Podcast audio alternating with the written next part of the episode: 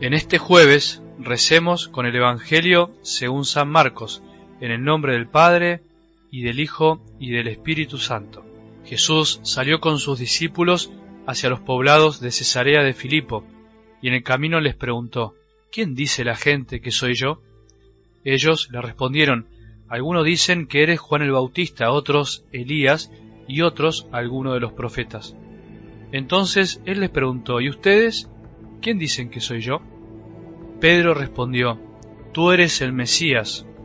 Jesús les ordenó terminantemente que no dijeran nada acerca de él, y comenzó a enseñarles que el Hijo del Hombre debía sufrir mucho y ser rechazado por los ancianos, los sumos sacerdotes y los escribas, que debía ser condenado a muerte y resucitar después de tres días, y les hablaba de esto con toda claridad.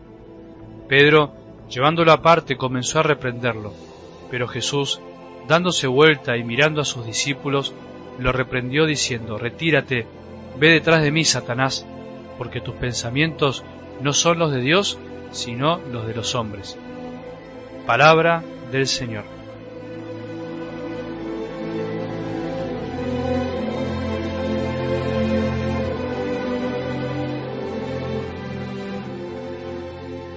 Ayer te decía que somos capaces, somos capaces de cosas grandes y somos capaces de cosas muy bajas. Es la maravilla y la debilidad del ser humano. Somos capaces de amar hasta dar la vida, de hacer cosas heroicas por una persona, por un ideal, por un bien, pero al mismo tiempo somos capaces, como se dice, de tirar todo por la borda en un instante, por una mala idea, por un mal consejo, por un error, por un arrebato de ira por una distracción, por una ambición, por un mal deseo que nos desorienta, por una tentación.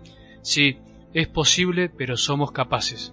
Somos sal y luz, lo dijo Jesús y lo venimos diciendo ya muchas veces, estamos creados para amar, para mucho, no para cumplir, para andar calculando, pero hay que reconocer que nos olvidamos de quiénes somos y nos olvidamos de lo que hizo Jesús por nosotros.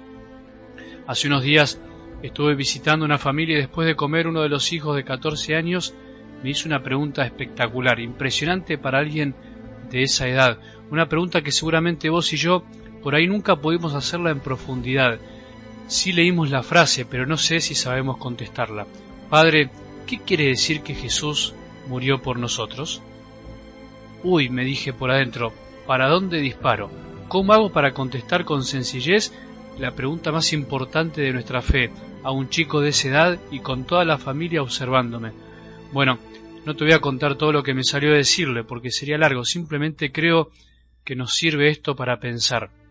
¿Somos conscientes de lo que significa que Jesús haya muerto por nosotros?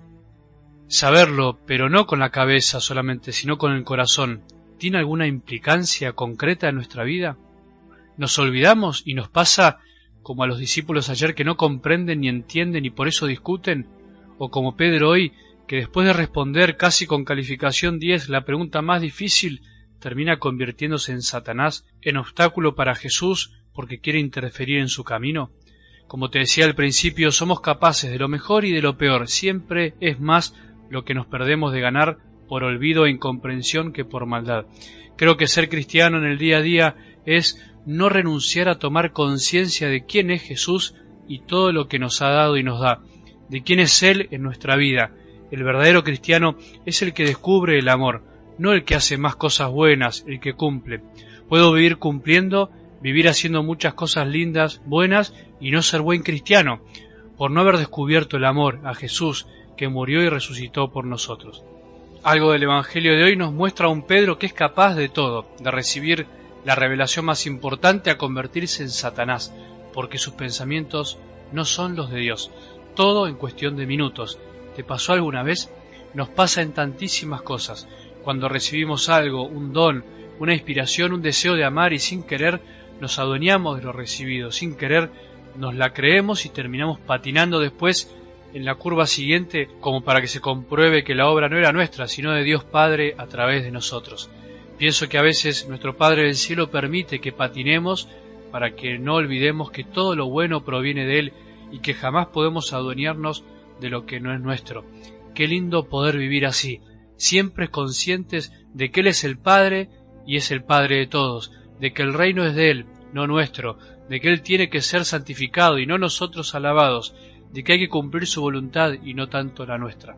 Pedro se olvidó, al instante de haber recibido el don, no comprendió completamente, se dejó llevar por sus pensamientos, igual que nosotros, que no nos gusta sufrir y además pretendemos un Dios que no haya pasado por el sufrimiento, que nos haya salvado de otra manera.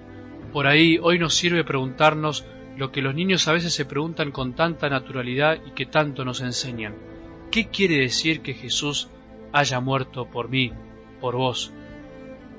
O dejarnos preguntar por Él mismo, ¿quién soy yo para vos? ¿Quién decís que soy? Que tengamos un buen día y que la bendición de Dios que es Padre misericordioso, Hijo y Espíritu Santo descienda sobre nuestros corazones y permanezca para siempre.